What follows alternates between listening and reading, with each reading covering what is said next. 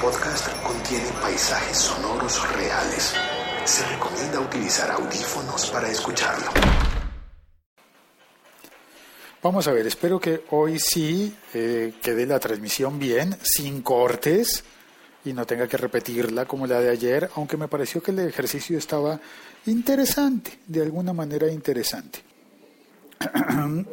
no, en realidad se cortó, se cortó la transmisión varias veces y el episodio quedó muy cortito y no alcanzaba a decir lo que tenía por decir.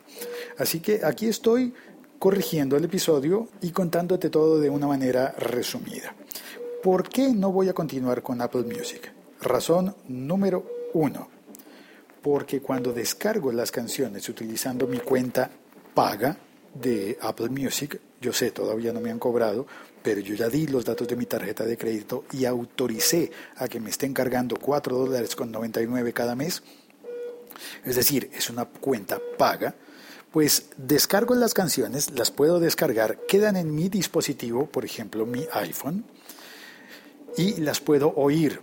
Pero a pesar de que las puedo oír y puedo incluso ver los audios dentro de las aplicaciones, por ejemplo en la aplicación de Spreaker que utilizo para emitir mi podcast, no puedo utilizar esos audios. Entonces, los puedo oír, pero no equivale, no es lo mismo que cuando compro las canciones a través de iTunes también.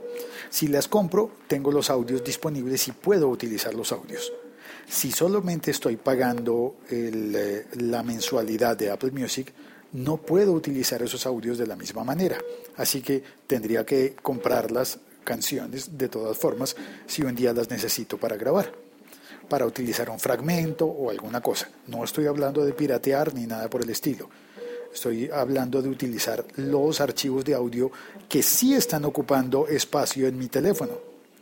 Están allí, ocupan espacio, pero no los puedo utilizar. O sea, es lo mismo que tener el servicio pago en Spotify o en Deezer o en Ardio o en, eh, o en Napster. Igualito. Esa ventaja que podría darme Apple no me la está dando. Algunas de las aplicaciones no solo son capaces de ver, sino que me ilusionan de ver los archivos, me ilusionan con que sí van a permitirme abrirlos, por ejemplo, aplicaciones de edición de audio, pero cuando le digo, ok, abre este archivo que está descargado, me dice, no, no puedo abrirlo por DRM, es decir, por derechos de autor, por eh, la protección de los derechos de autor en el archivo. O sea, tengo el archivo, ocupa espacio, lo puedo oír, pero no lo puedo utilizar como archivo. O sea, pues lo mismo que lo estuviera oyendo en streaming. O sea, ¿para qué lo descargo? No tiene sentido. Bueno, a no ser que vaya a hacer un viaje en avión o alguna cosa similar por el estilo. Sin embargo, pues esa ventaja que podría tener Apple con respecto a Spotify, por ejemplo, no la tiene. No es operativa. Ok, punto negativo para esa ilusión que me había hecho Apple Music. Segunda razón por la cual no continuar con Apple Music. Cuando envío audios a mi iPhone, antiguamente lo hacía con, con la opción de conectar, sincronizar iTunes de manera inalámbrica. Es decir, cuando estoy en mi casa, desde un Mac puedo enviar en iTunes a mi teléfono.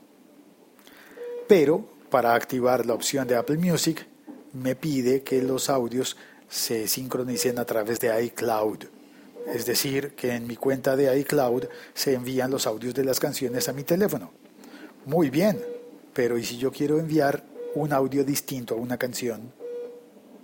Por ejemplo, un audio correo que alguien me envíe o un pregrabado que haga yo para mi podcast, pues pierdo la posibilidad porque ahora, con esa opción de iCloud manejando mi biblioteca musical, no puedo enviar audios míos a mi teléfono.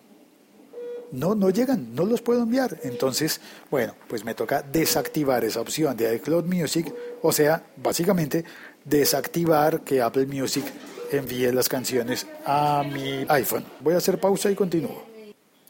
Muy bien, me cambié de sala y continúo. La tercera razón por la cual dejaré Apple Music es por el precio.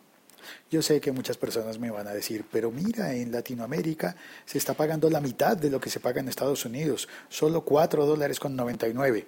Sí, pero da la coincidencia de que por la economía mundial y global el dólar está subiendo de precio y la moneda local en mi país está bajando de precio. Eso significa que mm, cuando dieron la noticia, eh, la diferencia, déjame hacer las cuentas, yo pagaba eh, a 2.600 pesos colombianos por un dólar y ahora pagaré 3.000 y pico de pesos por un dólar. Es decir, empecé pagando prácticamente lo mismo que, bueno, empecé comprometido a pagar prácticamente lo mismo que habría que pagar con, con Spotify. Es decir, en mi caso colombiano, em, cerca de 11 mil pesos colombianos. 11 mil, estoy haciendo la cuenta, 11 mil 499, es decir, en Spotify estoy pagando 3 dólares con 83 por pagarlo en mi moneda local. Mientras que en dólares, si lo pago en dólares, al parecer cada día va a ir subiendo la cuota que tengo que pagarle a Apple Music. Bueno, quizás no suba mucho, pero sube. ¿Y por qué tengo yo que aceptar esa subida internacional si hay un servicio que me está ofreciendo lo mismo, pero sin esos cambios de moneda? Es decir, no cambia la relación entre el dinero que yo estoy ganando y el dinero que estoy gastando. Si acepto pagarle a Apple, tiene que ser en dólares y hay cambio. Tengo que asumir yo los cambios internacionales, que hoy no están a mi favor. Así que en ese caso es mejor tener la cuenta de Spotify que ya tengo, pero mucho mejor aún tener la cuenta de Napster que ya tengo porque está incluida dentro del servicio que me presta mi operador de telefonía móvil que es Molestar. O sea, me están dando ya el servicio musical. ¿Y para qué voy a pagar yo dos veces por lo mismo? Es decir, si ya lo tengo, ¿para qué se lo compro a alguien más? El consejo final es, si es por economía, pues fíjate porque muy posiblemente en donde tú estés, en tu país, en tu ciudad, el plan de telefonía que tengas en tu móvil o en tu teléfono celular, como le digas, puede estar incluyendo un servicio de música que ya esté pago. Ante esa perspectiva, pues creo que Apple debería luchárselo un poquitico más y debería ofrecernos alguna de las ventajas o bien en precio, que está intentando ser competitivo pero no lo suficiente, o en eh, usabilidad, que tiene todas las posibilidades por permitirnos usar los, eh, los audios. Bueno, eh, ¿qué es que los derechos de autor? Espérate, ¿y cuál es la diferencia entonces, entonces entre que yo pague la descarga, que sí puedo usar los audios, o que pague el alquiler en el que tengo los audios, me ocupan espacio, pero no los puedo usar. Bueno, ahí están mis razones por las cuales tan pronto se vayan a vencer los eh, tres meses de cuenta gratuita en Apple Music, pues yo cancelaré Apple Music y me quedaré con mi cuenta invitada por, por, por molestar en Napster y con una cuenta que yo estoy pagando en Spotify. ¿Por qué sigo pagando la de Spotify? Porque tiene integración con un montón de servicios. Más que Apple Music. Por ejemplo, tiene integración con, bueno, compartido con Apple Music tiene integración con Shazam. Si yo descubro una canción en Shazam, puedo encontrarla en tres servicios que son Apple Music, sí, claro, Spotify, sí, claro, por supuesto, Audio, sí, claro, por supuesto. No hay vinculación de Shazam con Napster, ni hay vinculación de Shazam con Deezer y por supuesto no con Claro Music, ni con Google Play, ni con ninguna de esas. Y tengo una aplicación que es muy bonita, una aplicación que se llama DJ2, que me permite hacer mezclas de DJ. Sí, mezclas de DJ.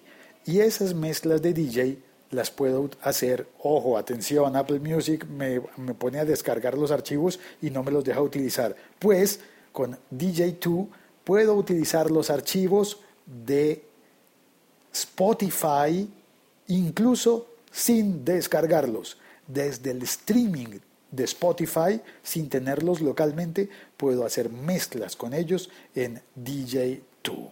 Así que, por donde quiera que le mire, Spotify es superior a Apple Music. Ese es mi dictamen. Eso pasa en mi caso. ¿Qué ocurre en tu caso? ¿Cómo te ti con eso? Soy Félix, mi Twitter es arroba locutorco y este ha sido un episodio repuesto porque el original se me cortó, la transmisión.